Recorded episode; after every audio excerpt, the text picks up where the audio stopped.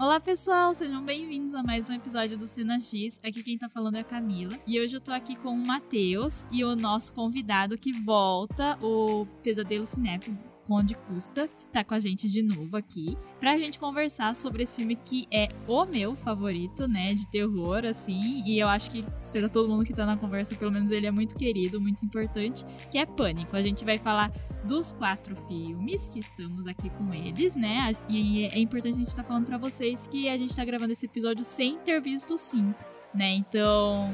Não sabemos de nada. Não sabemos nada. E como que vocês estão hoje pro episódio, gente? Ah, eu, olha, eu vim hoje aqui com o estúdio com uma filosofia, tipo. Se você se odeia, é só se você lembrar da Maureen Prescott, porque, meu Deus do céu, como essa mulher é odiada, né?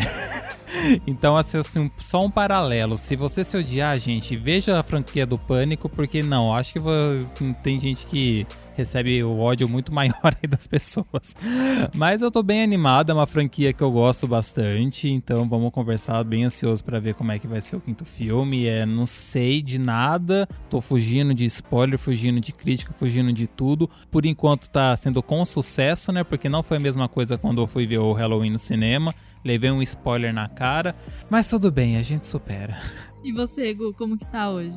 Hoje eu tô bem, tô muito feliz, animado. Vi essa semana os quatro filmes Pânico, revisitei que já fazia cinco anos que eu não passava perto da franquia, até porque eu vejo muitos filmes de terror, então o Pânico acabou ficando lá para trás. E o legal é que me surpreendeu cada final de filme, porque com os anos a gente esquece muitos detalhes e foi uma experiência muito bacana e agradeço o convite por tá, para estar tá aqui, né? Falando dessa franquia tão querida e importante no gênero do terror e que tem uma fanbase muito, muito, muito grande. Ela é muito querida, atual, popular, mesmo tendo ficado 11 anos sem um novo capítulo.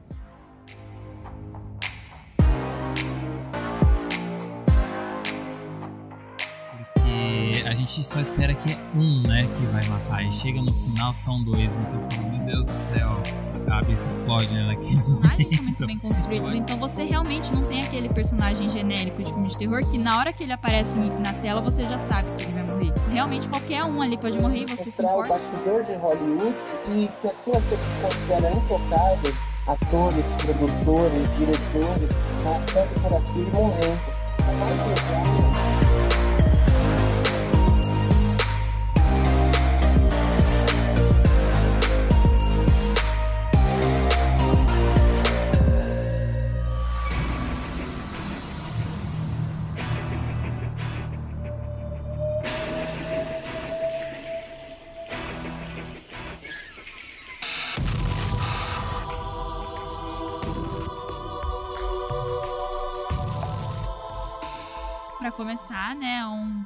Pequena sinopse, caso você esteja ouvindo esse episódio sem saber sobre o que é o pânico, que eu acho um pouco difícil. A gente tá na cidade de Woodsboro e começam a acontecer assassinatos pelo Ghostface, né? Temos aqui a mascarezinha dele. E é, o principal alvo dos assassinatos são pessoas ligadas de alguma forma a Sidney e a Maureen Prescott, né, que foi assassinada um ano antes, e inclusive os assassinatos começam quando vai fazer aniversário de um ano da morte da Maureen, que é a mãe da Sidney.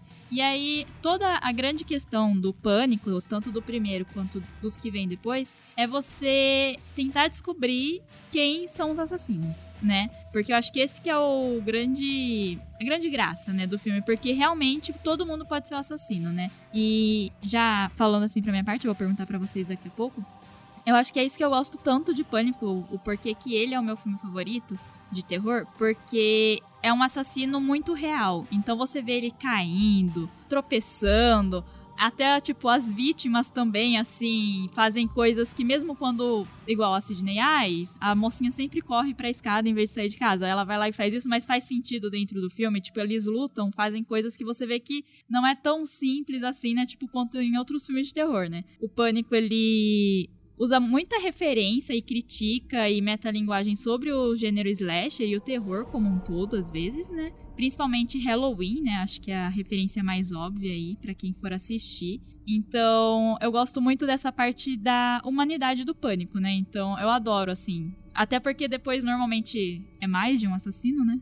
É, e aí, cê, a, acho que é interessante você rever para tentar descobrir, né? Tipo, quem é em cada cena, quem que matou quem, sabe? Acho bem legal. E vocês, por que, que vocês gostam de Pânico? Eu gosto de Pânico porque ele usa metalinguagem, né? Então ele traz essa criatividade é, para o gênero do terror que raramente era vista. A gente costuma ver o filme é, acreditando que aquela história é uma realidade está acontecendo ali na tela, mas quando você vê que é, é, são fãs de cinema, pessoas viciadas em filmes de terror, terror tá pairando ali sobre a vida delas, entendeu? Tem aquele quiz de qual é seu filme de terror preferido, mas é tão diferente do que já tinha sido feito, né?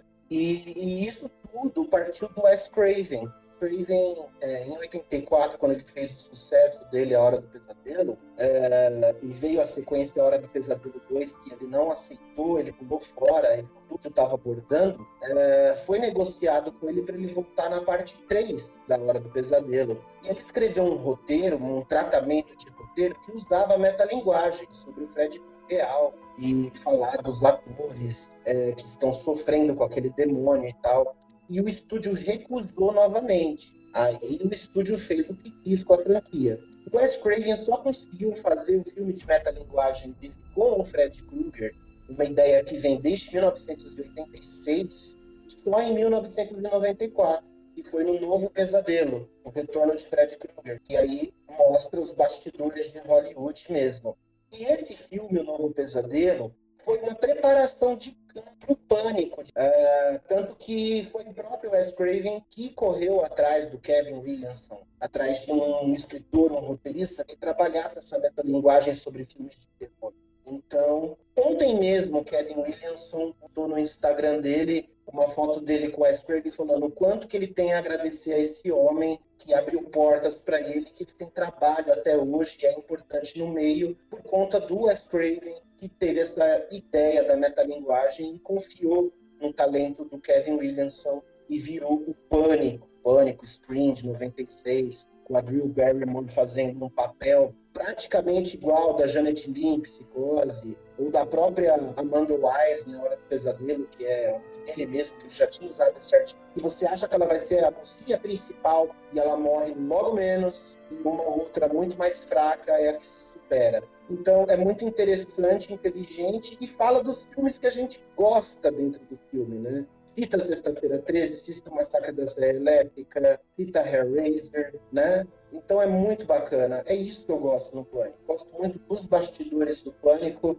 e também o bastidor que eles colocam na tela. Sim, é. Bom, eu gosto bastante do filme. Eu acho que eu tenho uma lembrança dele quando pequeno que eu acho que vieram uns primos meus de outra cidade aqui para Bauru, né, tal, aí eles se juntaram com a minha irmã, enfim, são bem mais velhos do que eu, e foram na locadora, né, e eu acho que eles alugaram Pânico e colocaram lá na TV da sala, e eu era criancinha, cagona, medrosa de tudo, né, eles, ah, vem assistir o filme com a eu virava a cara, esse tipo de coisa assim, né, mas me marcou porque eu lembro que eu acho que tinha negócio de telefone, alguma coisa assim envolvendo, né, então depois que eu cresci um pouco mais, né, associei que era o Pânico que eles estavam assistindo, né, mas é, eu acho que foi o primeiro filme assim do gênero slasher que eu assisti. Pânico foi uma porta de entrada para mim, né? Enfim, aí no decorrer dos anos eu fui descobrindo os outros filmes, né? Me apaixonando pelo terror também, né?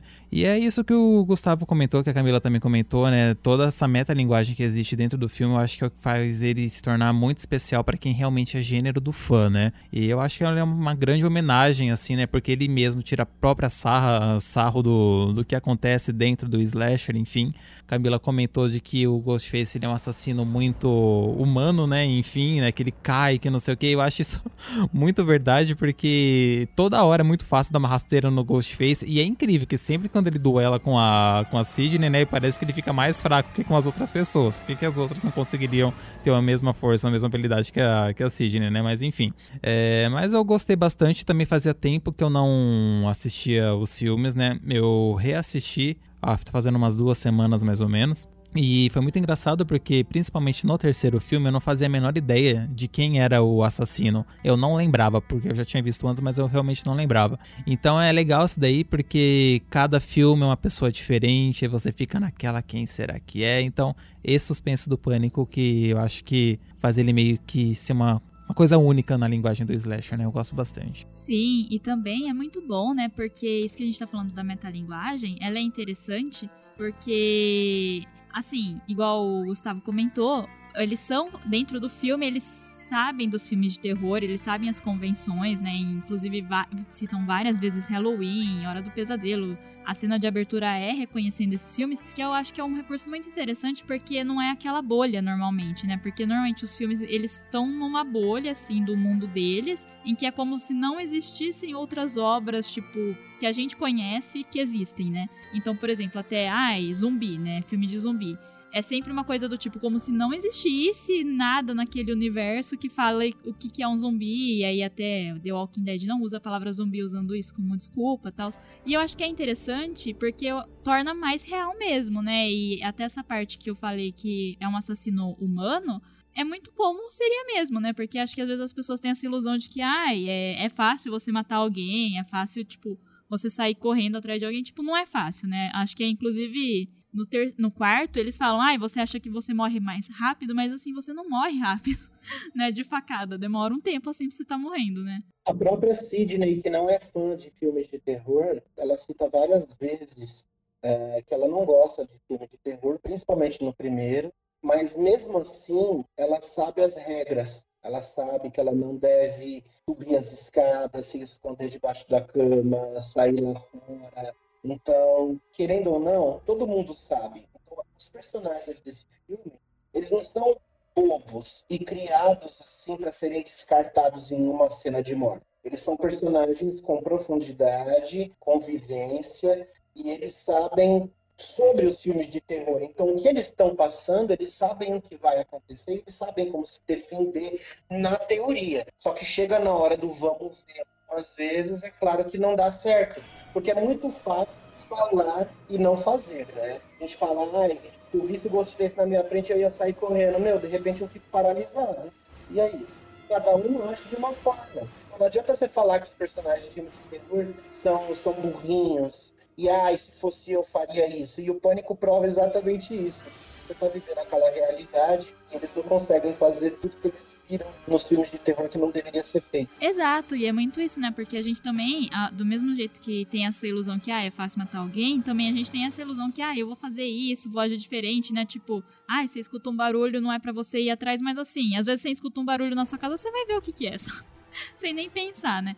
Então, e eu acho até interessante a escolha da faca, né, como objeto que é usado para matar as pessoas, né? Alguns usam armas de vez em quando, mas o principal é a faca mesmo.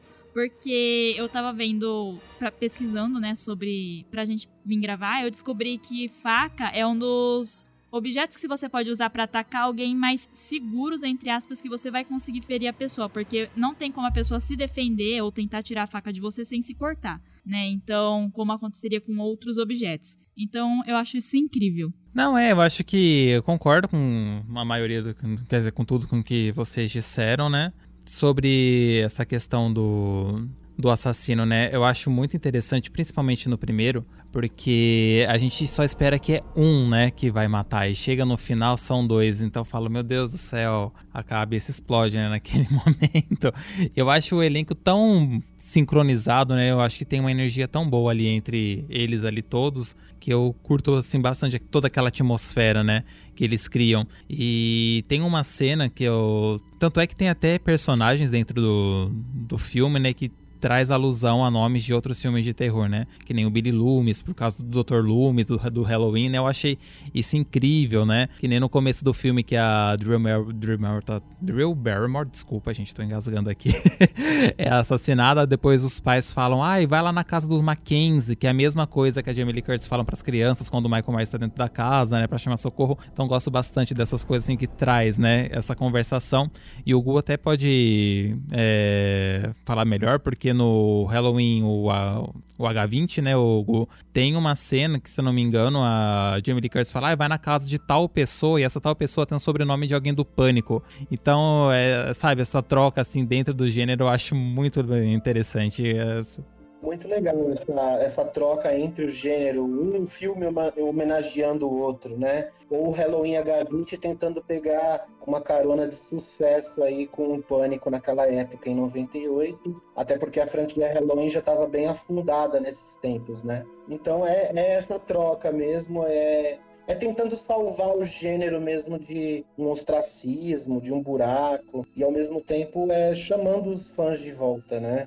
É, para um gênero que estava adormecido naquela época. Sim, é. O segundo filme do Pânico é de 97, é isso? Segundo é de 97. 97. O H20 vem em 98, né, Gu? Isso.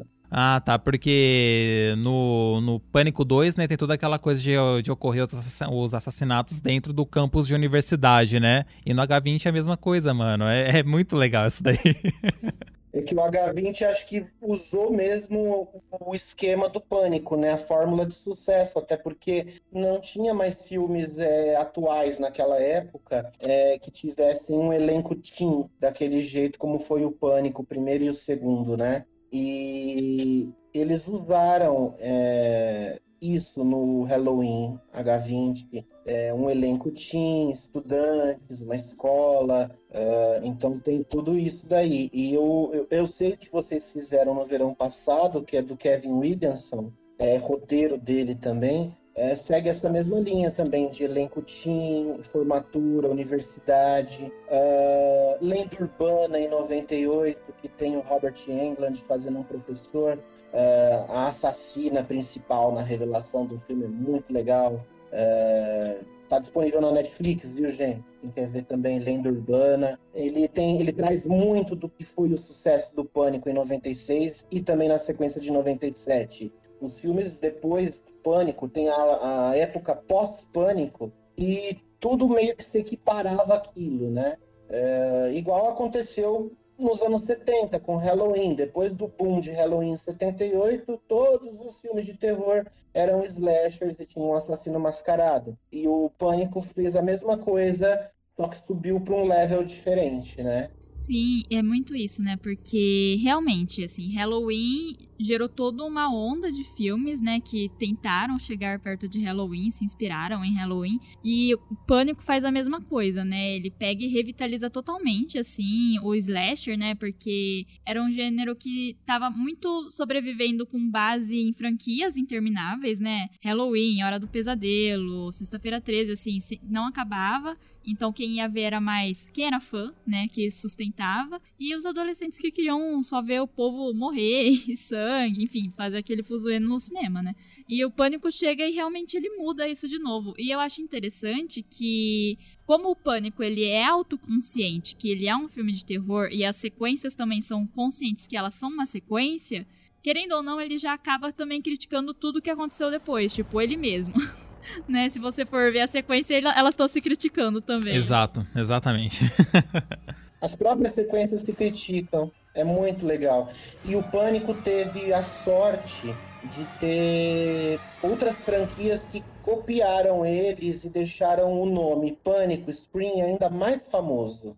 Uh, que foi a, a, também a, a, franquia Todo Mundo em Pânico, Scary Movie, fazendo aquelas paródias de filmes de terror. Inicialmente eles focaram em Pânico, mas acabou seguindo para todos os outros é, subgêneros do terror na paródia, e isso agregou muito, porque foi uma propaganda indireta para a franquia Pânico uma propaganda indireta então, o pessoal, a criançada, e eu que vivi nessa época, com 13, 14 anos, ah, vai lançar o Pânico, todo mundo em Pânico 2 no cinema. Eu tinha 14, 15 anos. Ai, vamos no cinema depois da escola? Aí a gente já ficava ansioso, porque, ai, quando que vai sair? Será que terminou o Pânico mesmo no 3? Será que vai vir um 4? E levou aí 11 anos para sair o 4. E foi tudo graças à franquia Todo Mundo em Pânico, que não deixou o Pânico, o Ghostface, né, que a gente chama ele de Pânico também aqui no Brasil, morrer e muitos abaixos assinados e conversas na internet e pedidos dos fãs que gerou o quarto filme, mas inicialmente era para ser uma trilogia fechada. E aqui no Brasil, o Pânico em si, o filme, é, acabou sendo mais popularizado o nome ainda e tendo essa referência por causa daquele programa humorístico Pânico teve programas na Band, na Rede TV. Esse nome Pânico ficou vinculado também, veio também dos filmes Pânico e acabou sendo a propaganda indireta que o Bosch fez aqui no Brasil. Então, aqui no Brasil tem um boom de Pânico muito grande, tem muitos fãs. Eu conheço fãs de carteirinha e que não gostam de filmes de terror como eu. Pessoas que são fãs da franquia. Isso que é interessante. Gostam de Neve Campbell, Courtney Cox e David Arquette como se eles fossem os Friends, tá ligado? Tipo, nossa, aquele elenco é o elenco do Chaves, é os caras. Um filme sem eles três não existe, entendeu? Então é, tem, tem muito fã que é apegado a eles, a imagem deles, e é muito legal isso que foi construído no Pânico, porque é, sempre, é sem precedente. Sim, inclusive isso que você falou, Go, é muito verdade, porque, assim, eu sigo várias pessoas, né, que, enfim, cinéfilas, veem bastante filmes, e tava todo mundo quieto, tava todo mundo ali, é, tamo vivendo, né? Começou a sair coisa do Pânico 5, assim, todos. todo mundo surtando, todo mundo do tipo, ai gente, eu não acredito.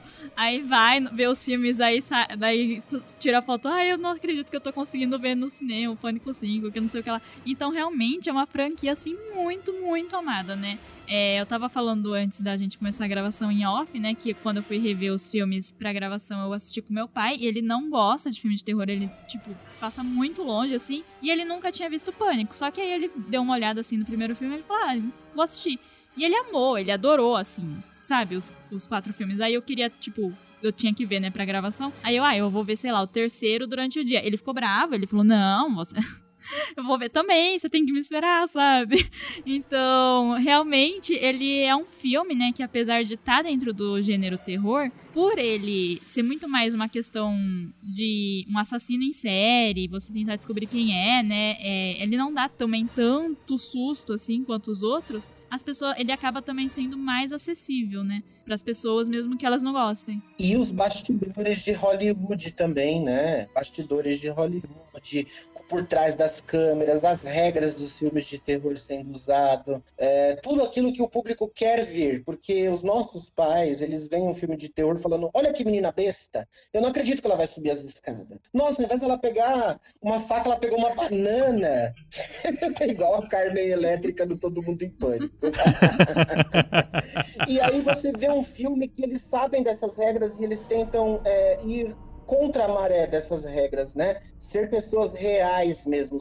E o primeiro pânico é, nele mesmo, no universo dele, cada personagem ali é muito bem construído, porque você se apega a todos, todos os personagens são importantes, tanto o namorado da Sidney, quanto o Stu, quanto o Randy, que é o da videolocadora, o cinéfilo, que eu me identifico super com ele, porque eu sou exatamente ele. É, é, meu, é, é, tudo muito igual. É, é, é, a nossa realidade, a gente tem grupos de amigos que são assim, e eles são bem construídos na história, tanto que quando morre a irmã do, do Dewey, eu choro com a morte dela. Eu fico triste, cara. Porque que dó. Ela é tão legal, as patadas que ela dá no irmão dela, o humor ácido, as tiradas, a ironia dela. E aí ela é irônica com Ghostface. Ai, você vai me matar. Ela tira um sarro, ela joga coisa nele. E aí ela morre. E quando ela morre ali na porta da, da garagem, você fica, gente, eu não queria que ela morresse. Tadinha que ela morreu. Você criou vínculo com o personagem. Que filme que acontece isso? Tem personagem de filme de terror que eu olho pro cara e falo, mano, não vejo a hora desse cara morrer. Morre logo, desgraçado. Mas alguém mata ele, por favor. Tipo, né? No pânico não tem isso. É interessante. É muito interessante mesmo, você falou, Hugo, porque a gente se apega muito aos personagens e a morte dela, nossa, é uma das que eu mais sinto durante toda a franquia, que eu fico imaginando como é que ela seria aproveitada nos outros filmes caso ela tivesse sobrevivido, né? E isso é tão verdade porque logo na, na, na primeira cena do Pânico 2, né, que tá todo mundo lá, galera no cinema, que não sei o que, mano, eu também sofro muito com a morte da, da personagem da, da Jada. Gente, é, é muito agoniante ver ela subindo lá na tela, sabe? Todo todo mundo fala, meu Deus, o que que tá acontecendo? Nossa, é... e pra você ver, uma coisa de cinco minutos que ela tem na tela, você já se apega à pessoa, tal, você fala, ah, eu quero ver o que, que vai acontecer com ela durante todo o filme, mas não. Ainda tem aquela mesma coisa de tipo o feeling da, da Drew Barrymore no primeiro, né? Que são só poucos minutos dela na tela, mas que já te causa uma comoção emocional ali, né? É, e é muito interessante, né? Porque a morte dela, da irmã do Dewey, faz muito sentido no começo ela tá tipo, ai, você é assassino, sabe? Porque é o que eles falam, né? Eu acho que também uma das graças do pânico, e, e aí eu vejo que várias pessoas atribuem a popularidade do Ghostface a isso, que é que é uma fantasia muito simples de você fazer. É uma máscara de um grito branca e roupa preta. E é, é isso, é, essa é a roupa, sabe? Inclusive é uma fantasia dentro do filme. Então, realmente, assim, para ela podia ser qualquer um que tava lá zoando, sabe? Você nunca imaginaria que a pessoa tava. É uma fantasia comum vendida em lojas de fantasia, em época de Halloween, fechada no saquinho assim, porque a roupa mesmo.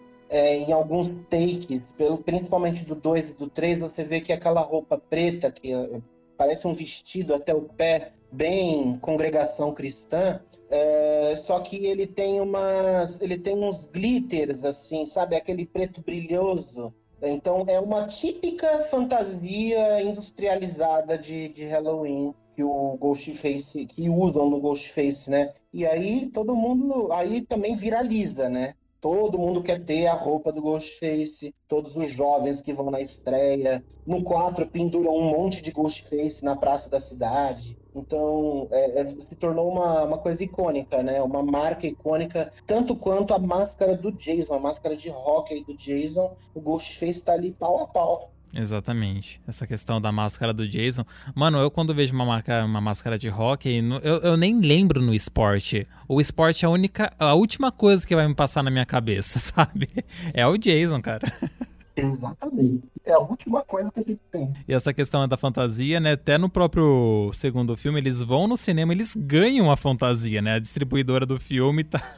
eles dão, é mais um motivo sempre, tipo, pode ser qualquer pessoa. E, ai. Amigo Matheus, eu e você já pensou numa estreia dessa? Onde dão um monte de mimo pra gente, até pra gente se fantasiar de Michael Myers, que legal. Ah, ia ser perfeito. Já pensou, ia ser perfeito. Nossa, quem sabe? Porque, ó, que uma distribuidora vai gastar para fazer um material promocional desse, dando esses mimos no cinema, numa pré-estreia, é muita grana, é muita grana. É praticamente vivível hoje em dia. Talvez ali nos anos 98, 2000 fosse mais acessível, mas hoje em dia é difícil. Não, mas é, Gu, que nem acho que a gente tava conversando anteontem, né? Que agora uma marca de refrigerante tá colocando Ghostface assim, tals, né? E tá, tá uma loucura, que nem eu tava conversando com uma amiga hoje minha, que ela faz coleção de latinha. Eu falei, ô oh, Raquel, você já conseguiu achar as latinhas do pânico no mercado? E ela, ah, eu achei a do sabor uva, tá em tal mercado. Eu falei, ah, eu vou em outro ver se eu consigo achar. E não tem. Que, que inferno, gente, sabe? Umas coisas. acaba muito rápido. Mas eu acho que essa de refrigerante, principalmente por do Ghostface, vai estar na rede de cinemas, viu? Eu acho que lá distribuído, lá tá o foco. É, tem, tem balde também, né? É, então, nossa. Mas é assim, pra quem é fã, gente, faz o que for possível para conseguir esse tipo de coisa, né? Ainda mais é, edição limitada, nossa. Eu sou um desses que tô na luta.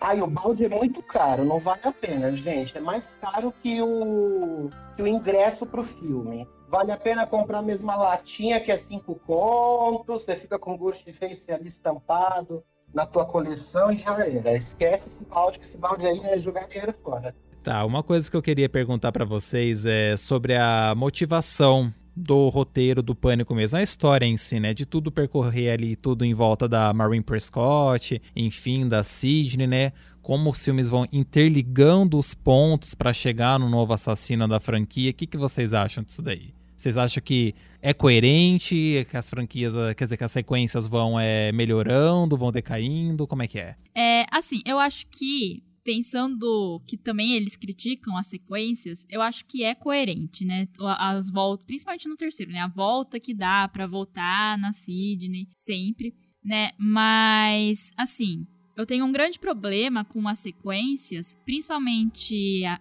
a partir do 2, o meu maior problema no 2 é isso, que é que a Gale e o Dewey ganham muito protagonismo, né? E assim, eu gosto deles, são personagens que eu gosto. Da Gale, principalmente, eu acho que ela sempre tá muito boa, assim, né, na parte investigativa. Só que ela, eu acho que eles acabam tomando muito tempo de tela, sabe? E assim, né, a história não é sobre eles, a história é sobre a Sidney. E eu acho que justamente porque eles acabam tomando muito tempo de tela, acaba diminuindo muito a importância da Sidney. Principalmente, e para mim o ápice disso é no 4, que apesar de eu gostar muito do 4, eu acho que ele volta muito bem, né, pra franquia, eu tenho um grande problema com a revelação de quem é o assassino, também apesar de eu gostar da revelação, porque você não vê muito uma construção, tipo, acontecendo, porque tá, às vezes tá muito mais focado na investigação da gay ou nas questões do Jill, sabe? Então, eu acho que se tivesse focado mais na questão do 4, principalmente, da Sidney na família dela, seria mais impactante ainda. E aí você revendo, você veria mais, né? Porque revendo os filmes, o 4 eu sempre fico meio assim. Eu gosto do assassino, eu gosto do filme, mas ao mesmo tempo parece muito fácil, sabe? Porque assim, Tirando a Sidney, que é a protagonista, né? Um, uma das grandes cartadas, eu acho, do primeiro pânico é que não só o assassino pode ser qualquer pessoa, mas qualquer pessoa também pode morrer né? Igual a gente tava falando, os personagens são muito bem construídos, então você realmente não tem aquele personagem genérico de filme de terror que na hora que ele aparece na tela você já sabe que ele vai morrer. Realmente qualquer um ali pode morrer e você se importa com ele, você não sabe o que, que vai acontecer, qual vai ser o destino desses personagens. E a, é, no segundo eles conseguem ainda manter um pouco a imprevisibilidade de quem, né, pode morrer ou não, né, que já estava no elenco. Mas no terceiro e no quarto, a Gale e o e principalmente, você vê que eles estão protegidos pelo roteiro, assim, que eles não, não vão morrer, que eles vão sobreviver, sabe? Então acho que acaba tirando muito peso, assim, da história para mim. Nas continuações essa questão, porque se focasse mais na Sidney, eu acho que ficaria melhor, assim, sabe? Então, eu acho que para mim a, a principal motivo do porquê eu considero as continuações muito inferiores, principalmente o segundo, ao primeiro, é pelo foco que eles dão na Gale e no Dewey, sabe? Eu gosto tanto da Gale e do Dewey, eu gostaria que você falasse mal deles. Não, eu também, eu também gosto, mas é que, tipo, eu, eu sinto que eu fico. Principalmente no terceiro, tipo, tem todo um rolê que. Ai, vão ficar juntos, não vão ficar juntos. Eu fico, gente, tamo aqui, sabe? Tem mortes acontecendo. Ah, é tão bonitinho. Eu gosto tanto, eu torço tanto por eles. eu quero eles juntos sempre. Mas ó, vou te fazer uma revelação, não do dois, dois não sei justificar isso. É porque eu vejo eles como uma tríade. A Sidney é o foco principal, sim, ela é como se fosse Deus. E Dewey e Gale são Jesus Cristo e Espírito Santo, tá ligado? É uma tríade, não tem jeito. Eles três comandam, comandam a história. O 3 eu posso justificar para você. Eu até escrevi algumas curiosidades para o Cena X que vão é, entrar em, no ar em breve, é, sobre a Sidney mesmo, né? A própria Neve Campbell, que ela não queria voltar a interpretar a Sidney. Isso que atrasou mais de dois anos a sequência do Pânico 3. Era para ter saído bem antes porque ela não queria ser vinculada à personagem mais. Então, como, quando ela foi convencida a voltar para o filme, ela falou assim: Olha, só 20 dias de filmagem e eu quero menos tempo em tela. Então aí eles construíram mais para Gale e uma preparação de campo melhor para eles, para o relacionamento deles. Também é extremamente divertido no 3, aquela atriz que interpreta Gale, é, concorrendo junto com ela, competindo junto com ela, é Bárbara, aquela atriz, a Parker Posey. Nossa, ela é hilária no filme 3. E essa disputa deveria ser igual a Gale e as duas investigando. Então eu acho que é uma história bem construída, assim, e a justificativa é essa. Neve Campbell mesmo queria desfocar um pouco dela. Ter um pouco mais de tempo livre, dar mais história para os outros atores. É, eu gosto porque, assim, nos dois primeiros filmes ele é meio que movido à vingança, né? Eu, é, já no, no, terceiro é a, a, história do filho abandonado, da rejeição, e o quarto é pela inveja da prima, né? Enfim, ai, quero ser famosa que nem a minha prima, então, psicopata, menina, né? Pra ter uma ideia de superar a fama da, da, da, prima pra, enfim, conseguir holofote através do jeito que ela, que ela que, que queria, né? Que ela fez. Por isso que eu torço muito pro pro, pra Sidney ser a psicopata, o Ghostface algum dia nessa vida, na franquia. Seja no 5 que eu não vi ainda, que eu não sei como que é, seja no 6, no 7 ou no 8, não sei, mas um dia ela tem que ser, porque todos os traumas que essa personagem passa na vida e a família de louco que ela tem, vindo da mãe dela, do irmão abandonado, da prima. Meu, é, o nível de psicopatia tá no sangue, tá no DNA, tá, tá, ela tá à beira da loucura, Sidney, para chegar nesse ponto. Pois é, pois é. E será que o pai aparece nesse quinto filme? Porque, eu... Porque o pai sumiu, né? Ele fez uma pontinha lá no terceiro e depois desapareceu. No quarto, nunca mais. Será que é o pai que vai estar nesse? Nossa, o pai dela é muito feio, mano. Ainda bem que ele não apareceu mais filme. Muito zoado. Sim, mas eu, eu, gosto muito dessa história, né? Porque a gente tá falando, né? Enfim, é, Pânico trabalha muito com essa metalinguagem, criticando também não apenas os filmes de terror, mas a sociedade, né? E eu gosto muito da revelação de ser a Jill, a prima mais nova da Sidney no quarto assassina, porque, ah, eu sempre fiquei na sua sombra, você é famosa, eu quero ser famosa, umas coisas assim. Porque faz muito sentido no contexto que o filme foi lançado e acho que até o contexto atual também, né? Que é essa coisa de tipo, ah, eu vou fazer tudo para ser famoso, sabe? Eu, não importa o que aconteça, o importante é eu aparecer. E eu acho muito lindo o final mesmo do quarto, é, o final mesmo a hora que é mostrado fora do hospital, que aí ela já morreu, você já sabe que ela é assassina, enfim, teve o desfecho, mas é mostrado fora do hospital os jornalistas comentando, ai, ah, a sobrevivente Jill, heroína, que não sei o que lá, porque é sobre isso. o filme é sobre isso, sabe? Justamente para falar, né, que tipo, essas pessoas que passam por traumas é, e situações horríveis, elas são jogadas na mídia e se tornam famosas não por uma escolha, não por alguma coisa que elas fizeram, mas por conta de uma situação. E às vezes elas nem queriam, né? Igual a gente vê a Sidney, ela não queria. E a Jill queria ser influenciadora em 2011, que é a nova profissão do momento, influenciadores. Nós estamos aqui para isso, né? Estamos tentando ser famosos sem precisar matar ninguém. é, ainda não chegamos a esse ponto.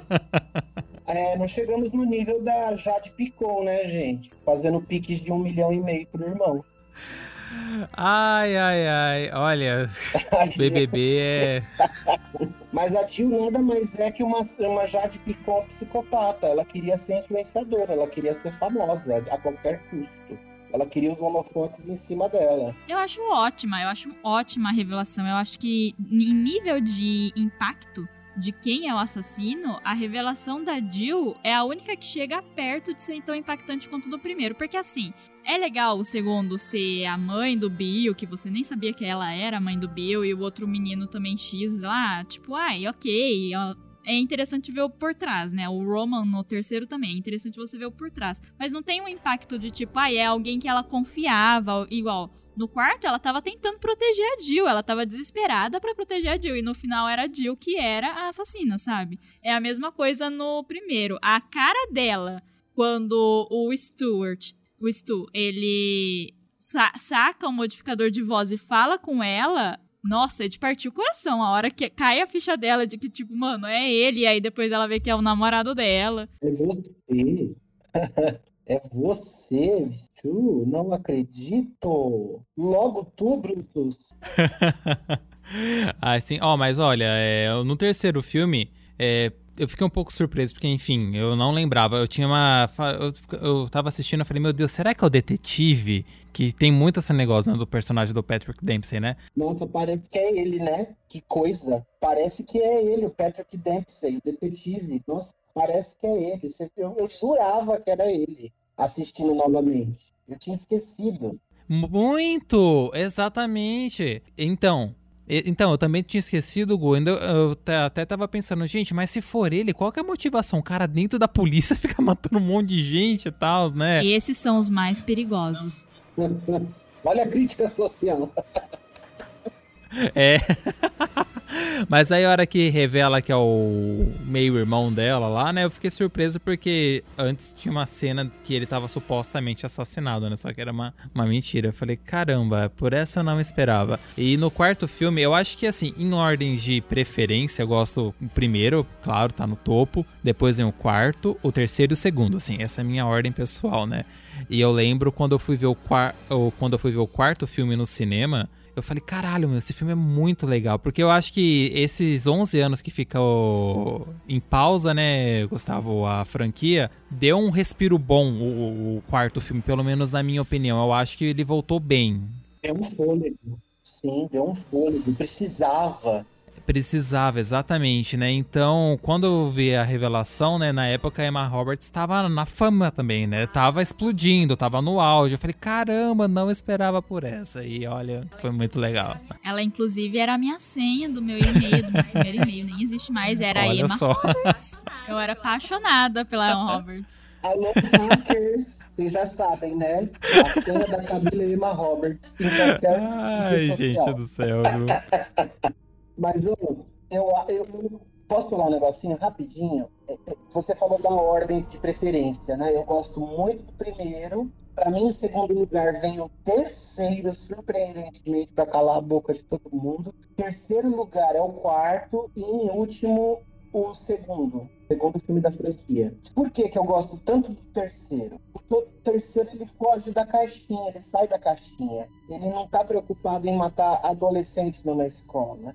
Ele está preocupado em mostrar o bastidor de Hollywood e pessoas que a gente considera intocáveis, atores, produtores, diretores, passando por aquilo e morrendo. E o mais legal é o que eles usam no terceiro, que é mudar o primeiro filme, mudar em tudo aquilo que você sempre acreditou que aconteceu no original. Que os assassinos da mãe da, da, da Sidney, a Maureen, eram os dois primeiros assassinos do Pânico. E no terceiro revela que não. E foi ele desde o começo, tanto que ele mostra filmagens acompanhando a mãe dele, né? Sendo puta do jeito que ela é sempre mesmo. E entrando com os caras nos quartos dos hotéis e tal. E aí ele, ele matou ela e o, o namorado da Sidney acabaram usando aquilo, aquele assassinato, para justificar os assassinatos deles um ano depois. E falaram, não, foi a gente que matou ela. Porque, né, os caras loucões. Então é muito legal essa desconstrução no terceiro filme, até da, da ideia original. Para mim é subir de level isso e sair da caixinha. Então eu acho o 3, porque o 3 é muito criticado pelos fãs da franquia ele é o que os fãs menos gostam, ele é o que tem mais crítica negativa, mas mesmo assim, para mim, eu acho que ele é muito mais importante até que o segundo, como sequência direta. Sim, eu concordo. A minha ordem é a mesma do Matheus, né? Mas eu até tava comentando com ele uns dias atrás que revendo, né, e assim, sabendo as histórias de bastidor do segundo, do terceiro e do quarto, eu acho que o terceiro ele fica muito melhor. Se você sabe o que, que aconteceu na pré-produção, na produção, enfim. Tanto que eu acho que o Wes Craven meio que colocou um pouco dele no Roman, a hora que o Roman falou: Eu só quero filmar meu filme, dá pra parar de mudar o roteiro. né? Porque isso aconteceu também, né? Então, eu gosto muito disso. E eu acho que principalmente se você rever o terceiro hoje em dia, ele tem muito mais crítica a Hollywood do que talvez no lançamento, porque a gente está vivendo numa época pós escândalo Harvey Weinstein, né? Então, assim, quando era citado isso no terceiro, as pessoas podiam falar, ah, esse realmente tem esses boatos, né? Mas hoje a gente sabe que é um fato. que realmente, tipo, ele fazia essas coisas do Harvey Weinstein, provavelmente outros lá ainda fazem as mesmas coisas. E tem isso no filme, né? Isso é muito criticado no filme, né? Como o motivo da Maureen ter saído de Hollywood, né? Num usam essa palavra, mas fica subentendido que ela sofreu mesmo um estupro lá. De algum produtor, talvez até próprio do produtor que estava fazendo o filme. E eu gosto muito dessa questão do terceiro de discutir é, obras que adaptam crimes reais, né? Porque tem muito isso, né? Tipo, até onde você realmente tá querendo, tipo, passar uma informação ou você só tá, tipo, lucrando em cima da tragédia de alguém, né? Porque quando começa, eles já estão também, né, nas gravações do Facada 3, né? Adoro o nome do filme. É, e, só que aí é que eles falam, ah, mas não teve, tipo, mais assassinato. Até o 2 tem história, mas o que, que a gente vai fazer no 3? E aí é essa coisa de, tipo, ai, não, mas tem que continuar, que não sei o que lá, sabe? Eu gosto muito de todas as críticas, assim, que tem no terceiro.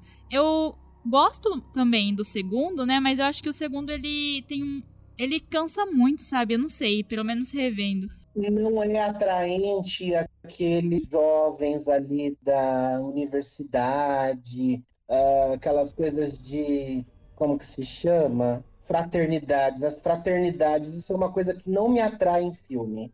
E trata de fraternidades e de, é, sabe, testes para entrar na fraternidade é, esse monte de festa que adolescente americano faz em, na universidades. Isso aí nunca me atraiu. sabe, em nenhum tipo de filme. Então eu acho que acaba se tornando mais cansativo por isso, porque é mais do mesmo que a gente já viu. Por mais que tenha um pano de fundo inovador do pânico ainda, e revelações de assassino e crítica, metalinguagem, tudo, que tem no 2, é, ainda assim ele é um pouco mais do mesmo dos slashers antigos e não é bem remetendo o slasher antigo em forma de homenagem, mas sim a história construída em cima daquilo que já foi usado. Fraternidade, universidade, festa.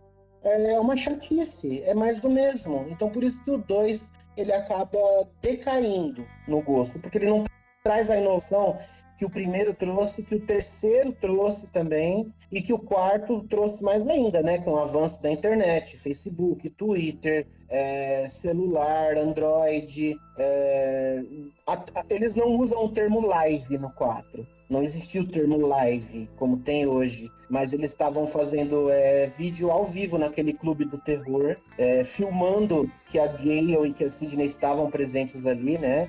Tão legal quanto Jamie Lee Curtis estivesse ali na, na sala deles. Então eles estavam fazendo aquela transmissão online e estava saindo no celular de uma das alunas, que ela mostrou para Sidney, olha, tá online, tá ao vivo. Mas não existia esse termo live ainda. Então, ainda o 4, por mais que ele já tenha mais de 10 anos que ele foi lançado, ele foi lançado em 2011, ele, ele ainda é atual. E o 3 ainda é atual por conta dos escândalos de Hollywood e Harvey Weinstein, mas como você disse, está tudo mais explícito hoje. Então, eu revisitando essa semana a franquia toda, uh, eu vejo como o primeiro ficou um pouco mais datado, já é bem anos 90, e o terceiro e o quarto, como eles ainda são peças atuais e chaves na franquia. Sim, e só complementando também essa questão do segundo, né, Go? Eu acho que também o que acontece é o que, que a gente falou, né? Que você tem esses personagens e você se importa com eles, principalmente no primeiro, né? E no segundo é tudo uns personagens genéricos, assim, tipo a amiga dela. Ai, a amiga dela quer entrar lá pra Irmandade, não sei o que lá, mas assim, o que, que isso importa? É, mas assim, qual é, qual é o objetivo disso na história? Não tem. Aí tem todo o drama que, ai, o namorado dela deu as letras dele, grega, pra ela. Também, qual é o objetivo, sabe? Tem várias coisas no filme. Nossa, o namorado é muito chato. A cena do Jerry O'Connell, por mais lindo, gostoso e maravilhoso, desejável que ele foi na minha vida, na minha vasta carreira como ser humano, pessoa física, Jerry O'Connell é um crush do Brasil e do mundo, mas ele tá ridículo, cantando, desafinado, imitando cenas de Tom Cruise. Desnecessária aquela cena do, do refeitório dele fazendo quanto que ele ama a Sidney, se declarando a ela e cantando desafinado. E não tem graça aquilo. Não tem graça aquilo. É, aquilo corta o barato do filme de uma maneira tão grande que o 2, que ele já está arrastado, ele se torna ainda mais arrastado. E o legal do 2, para mim, é o final, a revelação final. Porque a gente fica meio assim, que a jornalista ela é meio insistente, ela parece meio louca, mas essa referência de ser a mãe vingativa, que remete à senhora Voorhees do Sexta-feira 13 original, é muito legal. Então, assim, a revelação final é bacana. E até ela ter pagado os estudos daquele aluno, é, estudante de cinema, falando que ia colocar, ia pagar os melhores advogados para ele, que ia colocar as culpas nos, a culpa nos filmes, né? Isso nunca foi usado em nenhum tribunal como argumento para justificar um assassinato, porque filmes não influencia ninguém, o que é influenciado na sua vida é você mesmo, ou você nasce ou você não nasce psicopata, né?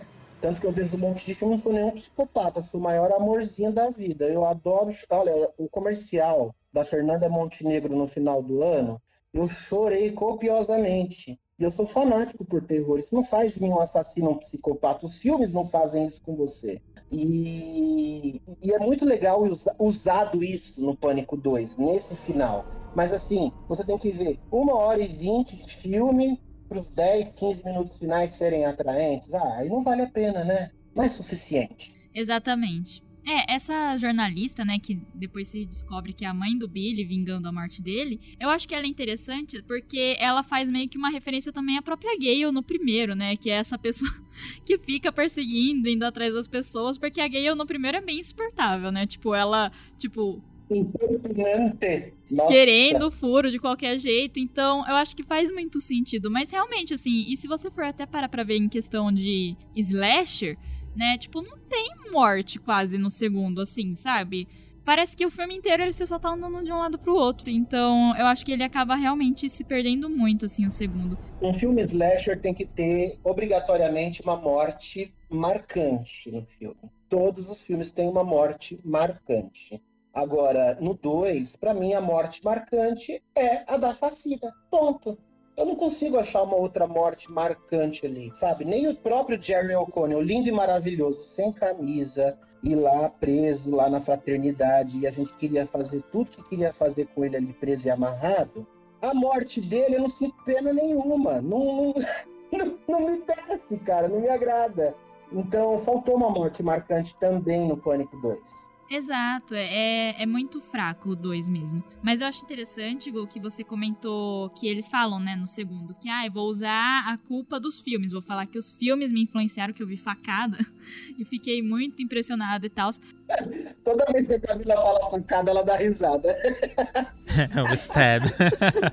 Ai, gente, eu amo o nome. Eu amo o nome dessa franquia. Eu queria muito que existisse um filme chamado Facada. Não, tem, tem, tem filme, tem dublagem dos filmes hispânico é, que fala apunhalada. Ai, é verdade. Por isso que no Cena X eu tô colocando alguns textos escritos apunhalada, porque tem dublagem brasileira, tem, tem duas dublagens em alguns filmes do Pânico. É, uma dublagem fala apunhalada e na outra fala facada. Então fica livre, né, o entendimento. Mas, gente, é stab, tá?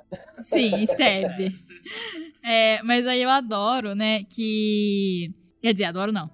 Complementando essa questão que o Gu falou, né, de, de ah, vou usar os filmes como desculpa, é interessante a gente parar pra pensar que, sim, existia, né, quem não sabe, os Estados Unidos é um dos países mais chato, né, de classificação e de querer cortar coisa de filme, que, ai, as pessoas vão se tornar violentas. Mas, em 98, um ano depois que saiu o Pânico 2, teve o massacre de Columbine foi nesse momento que realmente existiu esse debate nos Estados Unidos e no mundo de ah, os videogames, as músicas, os filmes estão influenciando as crianças e os adolescentes a serem violentos, né? Antes existia um pouco mais na questão muito ultraconservadora essa coisa, mas não era um debate real, ninguém levava a sério, né? Infelizmente, depois do massacre, aconteceu das pessoas criarem esse mito, né, de que os filmes e, enfim, mídias fictícias violentas tornam pessoas violentas, né? E eu acho isso bem triste, né? Porque até eu gosto, igual eu já falei do terceiro, eu adoro essa parte de Hollywood, igual a gente conversou, é muito boa. Só que eu não sei se vocês sabem que, na verdade, a história do terceiro ia ser sobre fãs da facada, né? Do Stab. Que aí eles criariam uma seita para reproduzir os crimes de Woodsboro por gostarem muito da história de Stab. E da Sidney, né? Então o roteiro foi totalmente alterado por conta de Columbine, né? Porque eles ficaram tipo, mano, não é de bom tom. E tipo, Columbine não é o grande problema, porque aqui no Brasil mesmo, em São Paulo, um fã numa sessão de Matrix em 98 entrou no cinema vestido que nem o Neo e atirou em algumas pessoas, saíram feridos e teve morte aqui em São Paulo. Então, é, a pessoa é psicopata porque é psicopata. Não é o filme Matrix ou o Pânico que são os, as justificativas para a pessoa fazer aquilo. A pessoa está fazendo aquilo porque a pessoa é ridícula, porque a pessoa tem um problema, tem um transtorno mental. Bom, falando aí da, da punhalada, né, da facada, o stab, eu gosto muito no quarto filme porque é um filme dentro de um filme dentro de um filme, a intro, né? é muito divertido, eu adoro, gente. o Joker, o Coringa, o Batman. Você falou igual. O apunhalada, o facada, o step, né? Que é o mesmo. Os três, né? Os três são o mesmo ponto. Sim. E é muito bom, tipo, porque igual eu falei, eu tava vendo com meu pai, ele nunca tinha visto, ele ficou puto. ele ficou muito puto no começo do quarto ali. Ai, vai ser isso o filme todo. Ai, mas aí depois ele superou, né? Mas eu, eu adoro esse negócio de. Ai, a facada tona, né? Estebatona.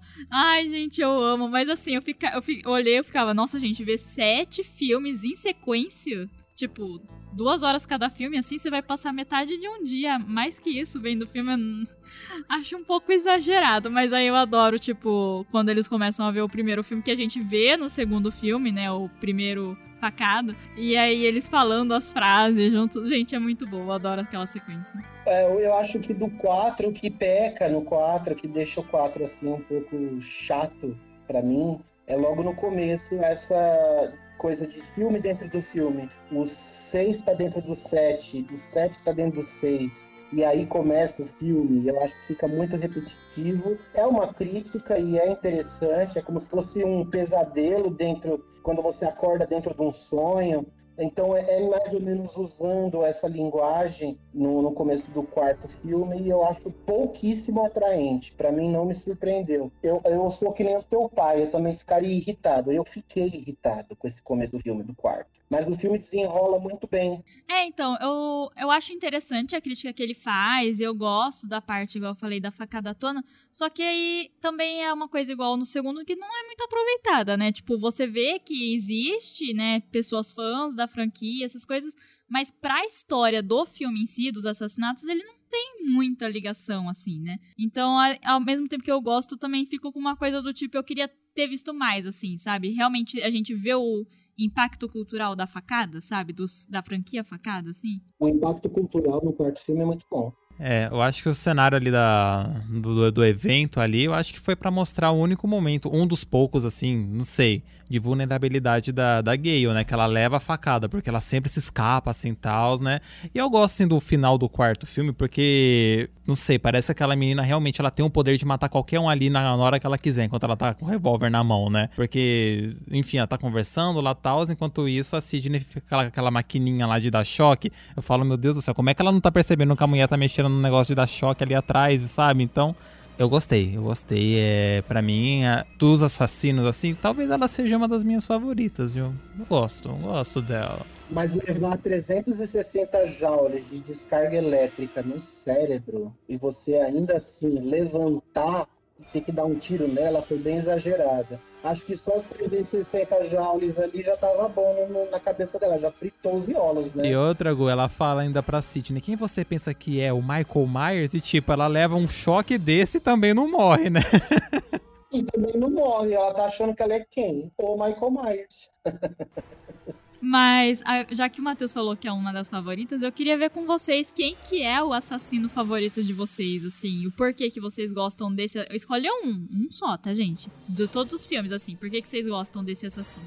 Eu gosto do, do primeiro, Billy e Stu. Eu acho que eles são os mais icônicos. São pessoas assim que você até desconfia em algum momento, mas diversas vezes no roteiro a culpa é tirada de cima deles por atitudes atitudes e momentos que eles estão ali é, corroborados numa, numa situação, é, que eles têm uma justificativa, e quando chega no final e revela que, putz, está explicado, são dois, não era só um. Então é muito interessante. E a forma que eles contam como eles planejaram tudo, né? O jeito do Stu ser bem psicopata, assim, é, de ficar rindo da situação aquela cena deles ficarem se ferindo, né, para ter a justificativa que eles tiveram luta corporal e ele também é uma das vítimas, por isso que ele tá com faca no bucho, faca no braço, né, todo cortado. Então eu acho tão interessante isso que nos outros filmes não teve isso.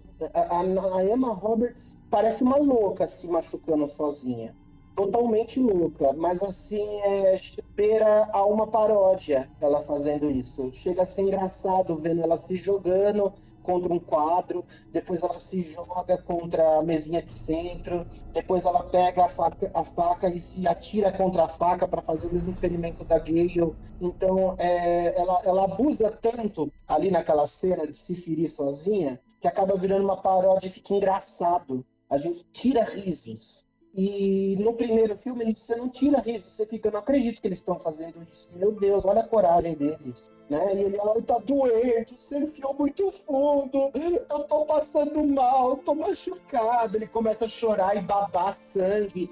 Então é, é tão atraente esses primeiros, não é porque é o filme original. Poderia ter outro assassino mais legal, né? uh, uh, que a gente escolheria, mas é que eles são muito bem construídos e o impacto inicial é o que pegou para mim. Então é o Billy Steele mesmo. Aham, uhum. não é. O primeiro filme é muito marcante por conta desse plot, né? A gente espera que seja uma única pessoa e vem dois e, mano, acho que não tem como tirar eles de um rank assim de de favoritos, né? Mas para não copiar a resposta do Gustavo, ah, eu vou permanecer com a, com a Emma Roberts. Eu acho que é, é muito caricato mesmo, né? Eu acho que até esse negócio de ser dois também é, no quarto filme, não sei se para vocês, mas talvez seja um jeito de ele homenagear o primeiro filme dentro do quarto, alguma coisa assim do tipo, que ele fala aquela parte, ah, agora a gente tem que ser mais.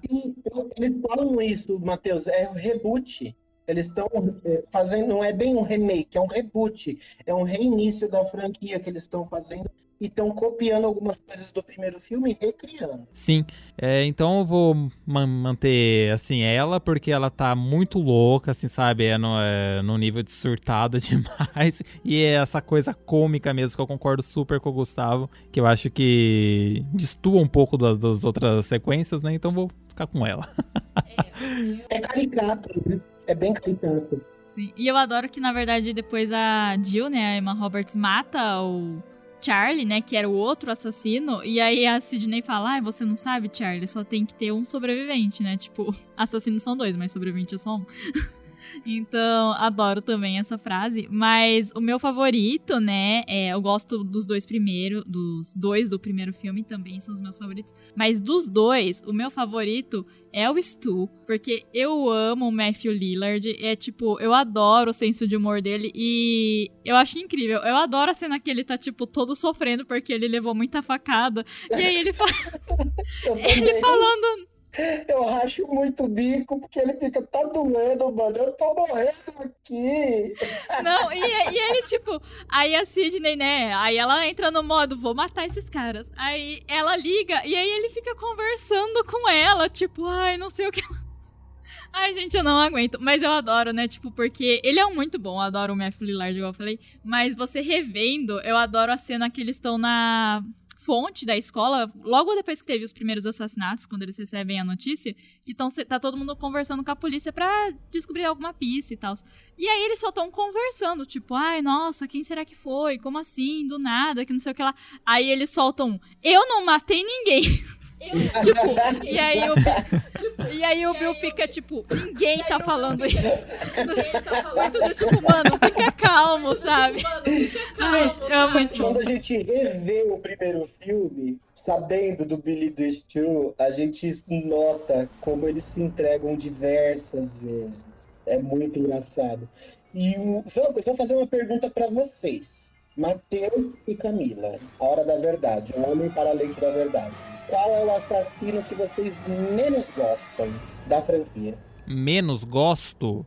Eu acho que é o. Cara, eu fico muito entre o estudante do segundo filme, que eu acho ele meio aleatório, assim, demais, assim, sabe? E também do. É o Roman, Camilo, o nome do terceiro? É, o Roman do terceiro. Mas, assim, eu acho que que eu menos gosto é o do segundo filme, o cara do segundo filme. É, eu também, pra mim. Não, o meu também é o, me é o mesmo. Eu não gosto dele porque é, é muito do nada, assim, não tem impacto nenhum, porque, ok, ele era amigo, andava em grupo com a Sidney, mas a gente também nunca vê muita interação deles, assim, sabe? Tem mais interação dele com o namorado da Sidney do que com a Sidney, né? Então poderia ser um impacto por isso, mas como em nenhum momento parece que ela, tipo, é muito ligada a ele, não, pra mim foi muito. Ah, ok, sabe? E, né, e, mas eu gosto muito também, se você rever sabendo que é ele, que é você vê que ele também sempre tá com câmera, né? Tipo, em vários momentos ele tá gravando, tá com câmera, e aí tem a cena da Gale e do Jill e que eles veem que o assassino também estava filmando, né? E o mais legal desse personagem é assim. E como o Pânico 2 é uma sequência do original, e ele e a mãe do Billy Loomis estão fazendo uma sequência mesmo né, sobre os crimes de Woodsboro, é, ele fica preocupado naquela aula de cinema em qual filme que a sequência é melhor que a original, que supera a original. Então, às vezes, numa cena X, ele aparece e fala: o Império contra-ataca. Aí eles falam, não, mas o Império Contra-Ataca é uma sequência de uma trilogia planejada pelo George Lucas, não, não conta. E ele fica tentando justificar qual é um segundo filme que é melhor que o original, porque ali ele já está revelando que ele está preocupado com a sequência mesmo dos crimes de Woodsboro. Mostrar que ele é melhor do que aquilo. Então é um, um leve detalhe que pode te dar que ele é o assassino, porque ele está querendo insistir que existe um segundo filme que é melhor que o original. E não existe. Não existe. Toda a sequência cai. Até o Pânico 2 caiu. Até o Invocação do Mal, que é o, no, o novo sucesso do momento, que todo mundo para para ir no cinema. O 2 já não foi lá essas coisas e o 3 menos ainda, né? Então, é difícil você superar a original mesmo. A ideia inicial brilhante que aconteceu ali no original de qualquer filme. Sempre a sequência vai decair. E ele, como assassino, ele decaiu mesmo a sequência. Sim. Mas e o seu, Gu? Conta pra gente também qual que você menos gosta. O que eu menos gosto é o Roman, do terceiro. Porque por mais que a motivação dele seja mega plausível e dê um looping ali na história do Pânico original, e você, nossa, que legal, mudou tudo que eu sabia até agora, muito bacana. Mas ele é muito X. Porque as cenas dele é, como pessoa normal, como nós, sendo diretor do Stab Tree, é tipo zoado, porque mostra ele nervosinho, é, sempre brigando no estúdio, sabe? Discutindo com os atores. Aí ele chega no produtor lá e ele fala que o filme dele vai ser cancelado. Eu não acredito, me estreia como diretor de cinema. Então ele é um personagem mega chato e mega X. Que quando ele tira a máscara no 3 e revela que é ele, você olha e fala: quem é esse cara? Porque você não se apegou a ele. Eu, quando vi Pânico 3 a primeira vez, eu fiquei: quem é esse cara? Quem é o assassino? Eu não tinha entendido que ele era o diretor de cinema. Tipo, eu fiquei, tipo, mega perdido, porque ele é um personagem X. Acho que isso até explica, né? Porque eu também, eu, eu já vi várias vezes o 3, mas quando eu fui rever para gravar o episódio, eu também ficava, era ele? Eu lembro que era tipo o Roman, mas era ele mesmo? Será que não era o detetive, igual o Matheus falou? Porque ele é muito aleatório. Eu não sei se é culpa do ator ou se é culpa do roteiro. Eu meto mais a culpa no ator, porque o ator tem que saber aparecer. Por um exemplo que eu tenho básico, que vai atingir todo o público do Cena X aqui: Chaves. A bruxa de 71, a Dona Clotilde, é a personagem que menos tem falas em toda a série. E tem episódios que ela nem aparece. Mas quando ela aparece, o pouco tempo de tela que ela tem, ela usa a qualidade dela de atriz de ser marcante. Ela demora para falar uma frase, ela é eloquente na frase, ela usa expressões, ela é uma artista completa, é uma mega de uma atriz que está num papel pequeno. E o ator que faz o Roman não é um bom ator, porque se ele fosse um bom ator, as poucas cenas que ele teve como o diretor do Stab Tree, que é um papel importante, ele é diretor daquele filme, que está sendo falado dos assassinatos do bastidor daquele filme, e ele tem diversas cenas, ele não, não aparece. Então, quando chega no final do filme, que ele tira a máscara, você fica, quem é esse cara? Aí depois, conforme ele vai falando e revelando, que você vê que ele é diretor do Facada 3 e que ele apareceu lá embaixo, no, no porão, morto, né, dentro de um caixão cenográfico. Aí você, ah, é ele, ele não morreu. Nossa, é ele, que droga, que decepção. Eu preferia mil vezes que fosse o produtor de Hollywood, o Milton. Preferia que fosse ele. É, o que eu gosto, assim, né, do, da morte do Roman, né, no terceiro, é que eu acho que tem um momento meio Halloween 2, se eu não me engano, que é a Sidney vai lá, aí eles pegam na mão e aí tem aquele momento, assim, sabe? Não sei, me lembra. É a Halloween 2 que tem a cena do carro, Matheus? Da Jamie com o Michael Myers? É o Halloween H20. No estacionamento final, sim. Também tem no H20, é. É, então, me lembra um pouco, assim, esse relacionamento de. Essa coisa dos irmãos, né? De pegar na mão e ter piedade dele, por que, que você seguiu esse caminho? Tipo, ela segurou na mão dele para ele morrer, para ele ir em paz. Eu achei bacana. Também gostei. Sim, eu acho legal. Mas aí também ele levanta, leva um monte de tiro e aí fica assim, ok, então. Aí, tipo, não adiantou nada segurar na mão dele. É. É, não adiantou nada. Bom, é, eu tenho uma pergunta para vocês, né? É, a gente sabe que os quatro filmes foram dirigidos pelo Wes Craven, né? E esse quinto aí não, né? Porque o Wes infelizmente faleceu. E o que esperar? Vocês acham que vai dar um, vai ter diferença assim em questão de, de de sequência mesmo? Vai ser muito distoante dos demais assim que teve a direção do Wes? O que vocês estão achando? Quais são as expectativas?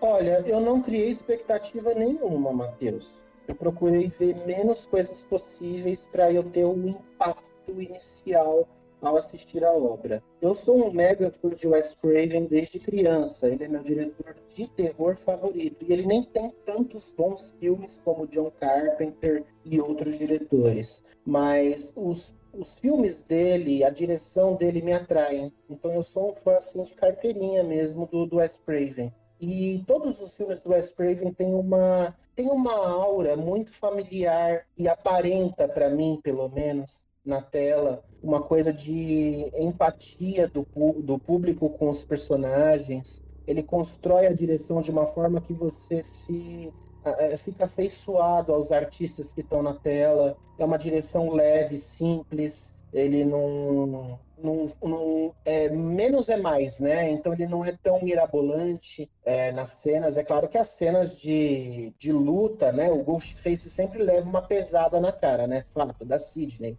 É, eu acho incrível a direção dele. E sim, pode ser que faça falta no Pânico 5. Mas como eu não vi, eu não posso julgar. Eu só achava que, meu, por ser Wes Craven, um nome tão grande e importante para a franquia, eu acho que eles deveriam ter pegado um diretor mais conhecido. Quem sabe até trazido um John Carpenter do ostracismo para dirigir um Pânico 5 e continuar o legado do amigo dele, né? Eles eram amigos. Então, não aconteceu isso. Pegaram dois diretores de filmes mega X e que eu fiquei super assim, tipo, gente, o que esperar de? O importante é que tá lá o Ghostface e a tríade de atores, né? Aquela trinca de atores que a gente gosta. Mas como que será que vai ser o filme? Eu não tenho nem ideia que vai superar minhas, minhas expectativas. É uma incógnita. É exatamente isso. Faço das suas palavras as minhas. Sim? E você, Camila?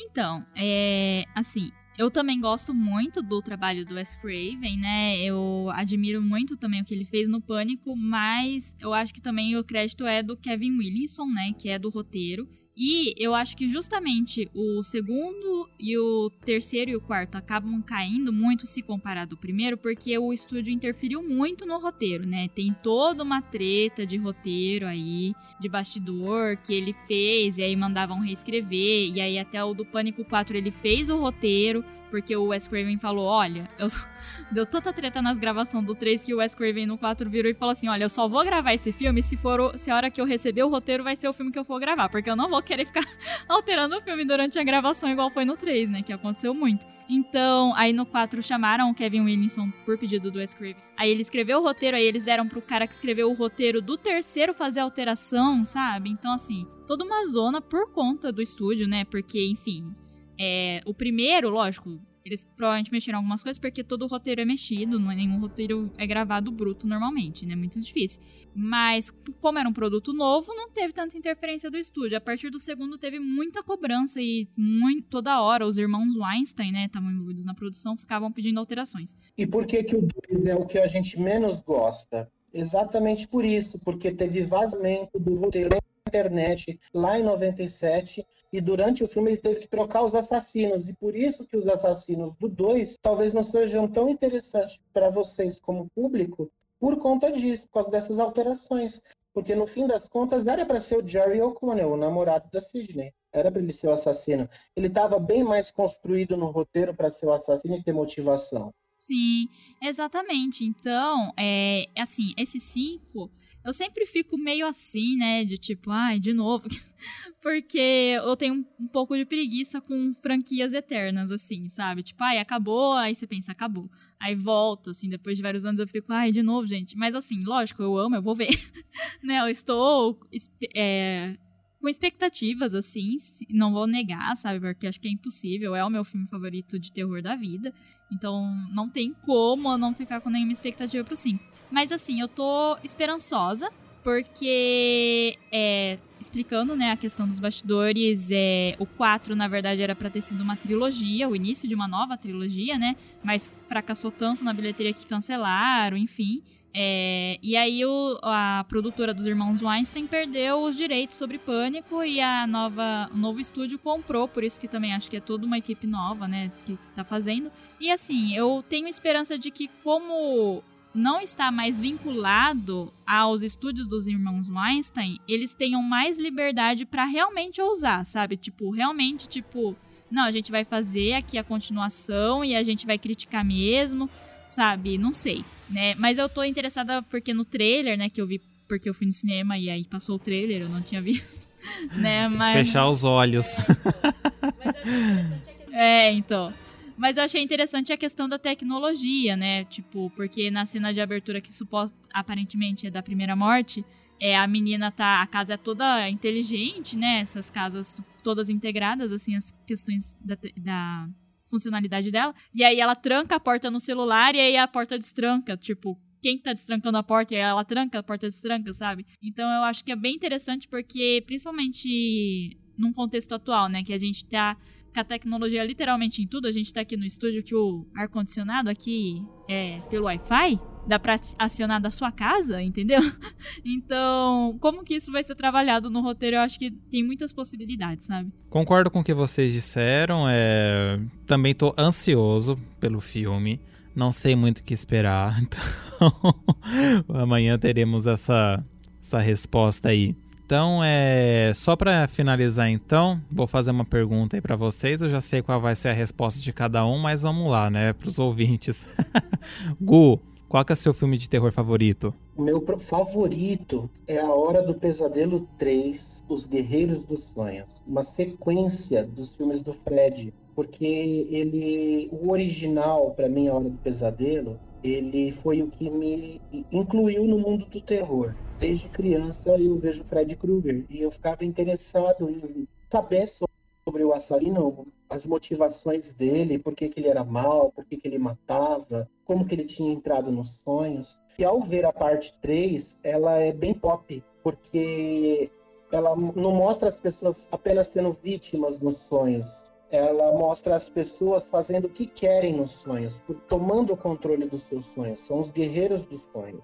Então elas tiram os poderes é, ocultos dela, da alma, e transmitem naquele pesadelo e elas tentam tomar o controle e dominar o assassino, né, o grande vilão. E é um filme que ele é lotado de efeitos práticos, as mortes são elaboradas, as mortes são criativas e fantasiosas, tem stop motion, tem efeitos de câmera. É uma produção de 5 milhões de dólares, que não é muito para um filme, ainda mais lá naquela época, em 87, mas que tem uma criatividade tão grande de roteirista, produtor, diretor de arte, maquiador, é, um elenco bem escolhido.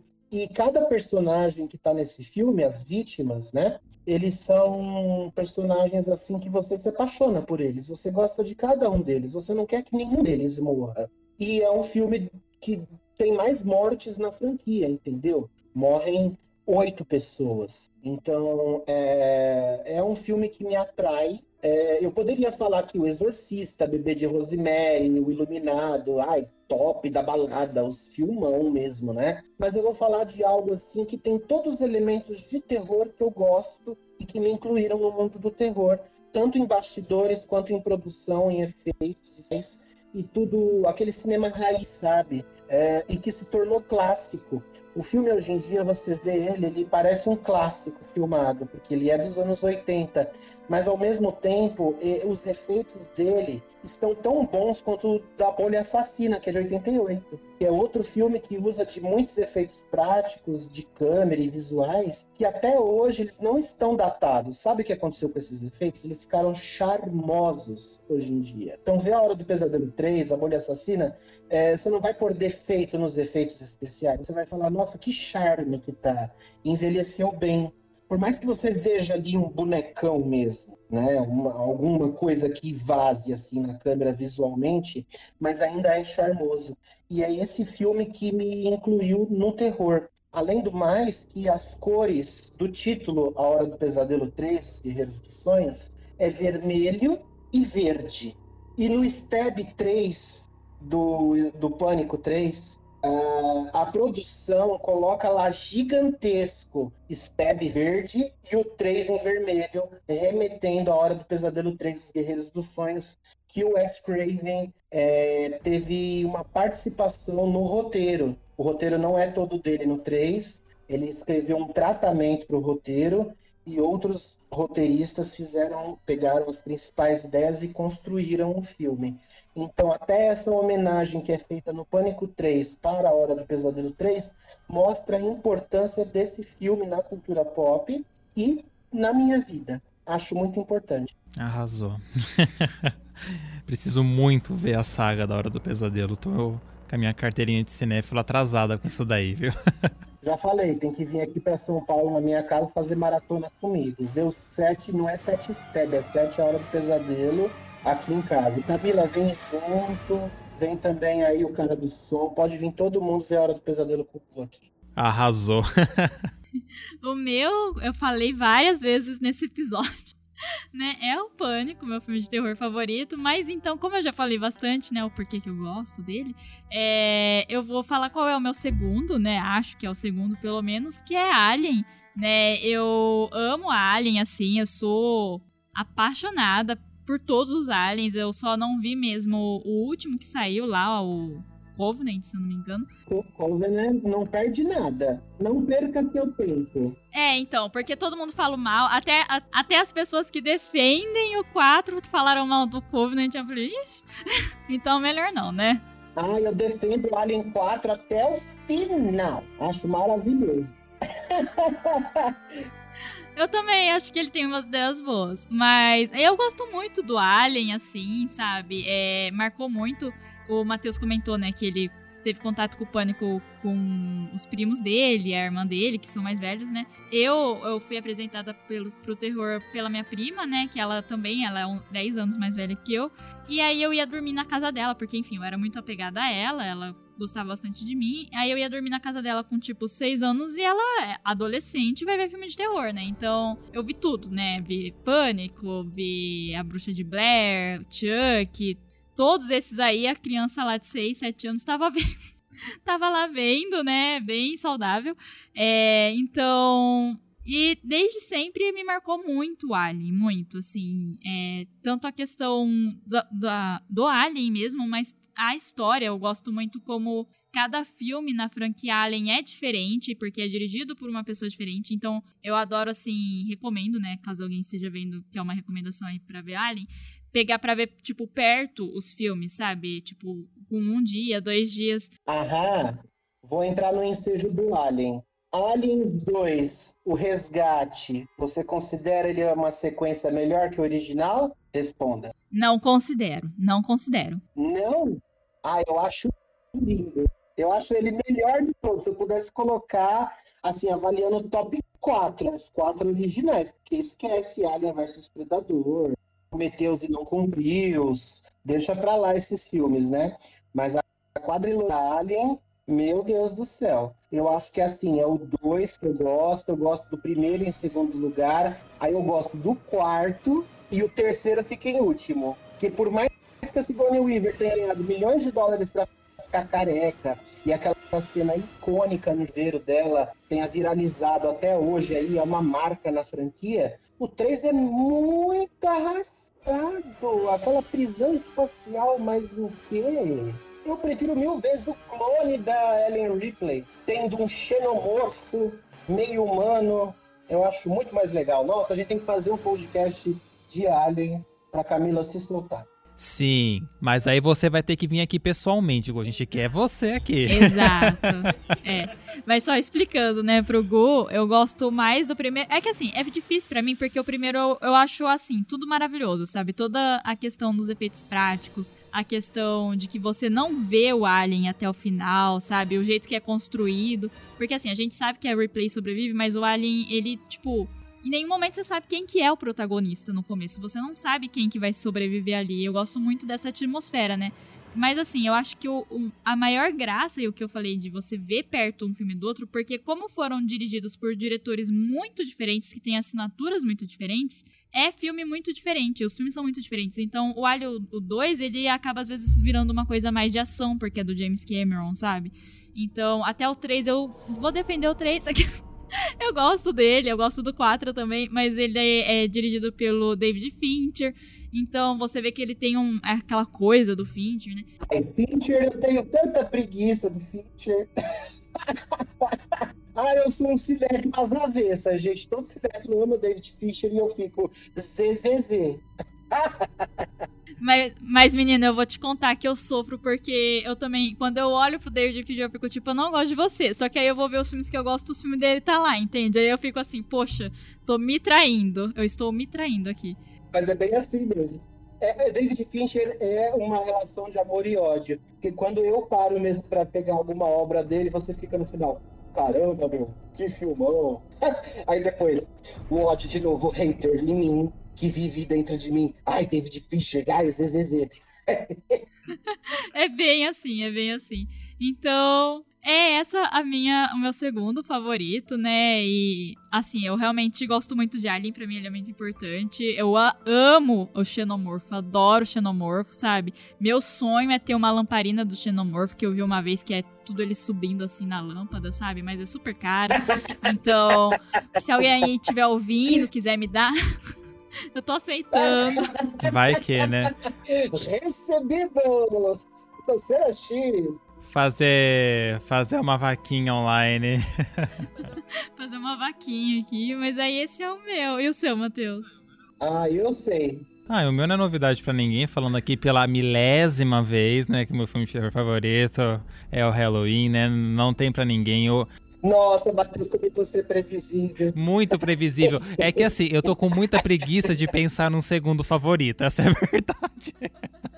Mas é. Não tem como, gente. Eu amo a atmosfera daquele filme, eu amo a trilha sonora, eu amo porque ele não dá o motivo das coisas, ele é porque ele é, sabe? E ele não utiliza de muita violência gráfica para te impressionar. Então eu amo o Halloween em tudo, sabe? Para mim ele tem um lugarzinho especial no meu coração. E é isso, gente. Vou defender para sempre esse filme que me define, assim. Inclusive, o que deixa a gente amando mais ainda o Stu em Pânico, no original, é a morte dele, né? A Jamie Lee Curtis com a televisão caindo na cara dele. É maravilhoso. E a trilha sonora do Halloween presente enquanto, enquanto o Dewey está dentro da casa procurando o possível assassino e a trilha sonora do filme tocando, né, do John Carpenter. É muito bem construído. É muito bem, é muito bem construída. É muito bem construída mesmo.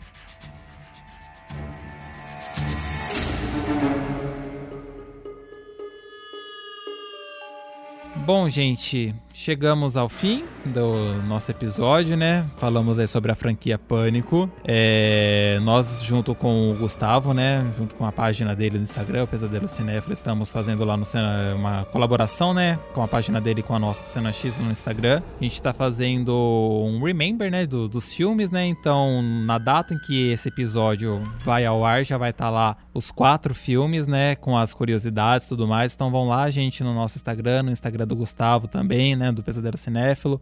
Comentem, né, compartilhem aí com o pessoal se vocês são fã da franquia, enfim, queremos saber da opinião de vocês. Logo depois que esse episódio for ao ar, acho que no dia seguinte já vai e a nossa crítica conjunta sobre o quinto filme do Pânico, né? Que a gente vai assistir nesse final de semana, tanto eu, a Camila, quanto o Gustavo. Então a gente tá bem ansioso em relação a isso. E é isso, agradecer mais uma vez a sua disponibilidade, Gustavo. A gente adora conversar com você, é, é sempre uma aula essa, quando a gente tá em contato contigo, é incrível é, o quanto que você sabe, o quanto que você transmite, o seu amor pelo terror, né? Enfim, eu, eu adoro conversar com você sobre, não só sobre filme de terror, enfim, sobre tudo que a gente conversa, mas muito obrigado mais uma vez por estar aqui presente com a gente. Obrigado vocês, gente, pelo convite de novo, não esperava que eu ia assistir novamente, uh, porque eu achei que eu fui muito feio no primeiro podcast nosso.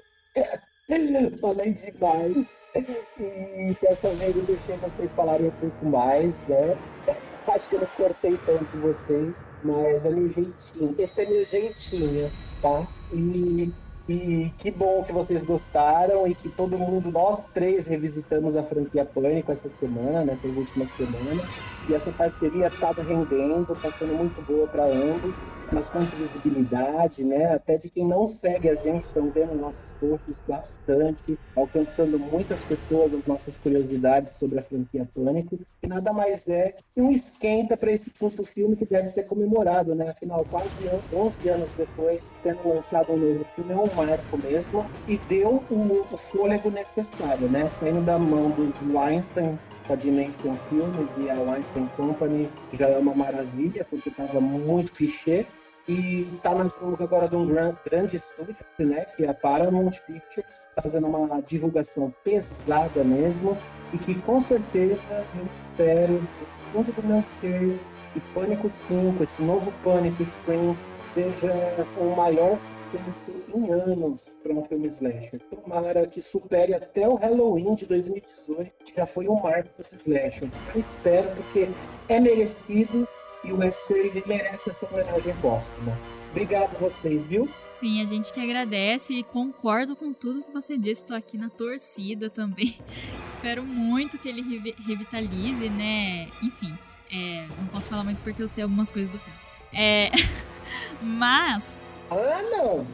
Ah, eu sei, menino. Recebi. Eu tava de boas na minha vida, recebi já, enfim. Nem vou falar sobre o que é o que eu sei, mas tudo bem. Tá tudo bem. É que tá tudo bem. E é sobre isso. Aí. Mas assim, queria de novo agradecer também, né? A gente gosta muito do seu conteúdo, a gente adora conversar com você também nas redes sociais. É muito, é muito bom ter você aqui, né? A gente espera, igual a gente falou, vamos gravar um episódio de Alien. Aí eu tô falando pro Matheus que ele tem que gravar um episódio só de Halloween, entendeu? E a gente vai te chamar de novo. Me convida pro Halloween também, porque eu adoro falar de Michael Myers. Adoro. Com certeza. Vamos já deixar esse episódio programado para outubro, que quando vai sair o Halloween Ends, aí a gente já faz tudo de uma vez. Nossa, Matheus, a gente vai fazer cena X collab. 10 filmes de Halloween. Nossa. A gente vai se ferrar de tanto trabalho. A gente teria que começar na festa junina, no meio do ano. Mas nós vamos fazer, vai ser maravilhoso. Mas aí é isso, pessoal. É, não esqueçam de visitar nossa página no Instagram, cenax.oficial. É, quem, se vocês querem mandar alguma sugestão, conversar com a gente, é, críticas, enfim, qualquer coisa, também a gente tem o nosso e-mail, cenax.contato.gmail.com. Então pode, fiquem à vontade para mandar alguma coisa lá pra gente. E também não esqueçam de avaliar o podcast e esse episódio no Spotify, lá, dar suas estrelinhas de quanto você acha que a gente tem que receber, para a gente também poder melhorar e o Spotify também poder recomendar para mais pessoas o canal. Muito obrigada e até mais. Antes da gente finalizar, Gustavo quer deixar seus contatos das suas redes sociais, enfim. Ah, sim. É, pessoal, segue lá o arroba, né, pesadelo underline cinéfilo no Instagram, que é o foco principal. O Pesadelo Cinéfilo a gente fala de terror e de terrir, ou seja, terror com humor. Então eu, ponho bastante piadinhas, memes, ao mesmo tempo que eu trago críticas bem construídas, pessoais, né? Ou algumas curiosidades, bastidores. Eu gosto muito de falar do por trás das câmeras. Atores, atrizes, produtores, diretores, homenagear o terror como um todo, não só lá e falar a sinopse do filme é essa. Não, eu comemoro aniversário de lançamento do filme, aniversário de atriz do terror, de ator do terror, de produtor do terror, conto curiosidades, bastidores, então tem bastante coisa interessante. Segue lá, arroba pesadelo underline cinéfilo no Instagram. Obrigado. Sim, tem muita curiosidade, muito legal. Eu adoro ficar vendo as curiosidades que você traz, porque eu sempre fico chocada com as coisas que eu descubro, de verdade. É muito bom mesmo. Bom, gente, então esse foi o nosso episódio de hoje. Se cuidem e a gente se vê numa próxima. Beijos, tchau, tchau. E cuidado, o assassino pode ser qualquer um.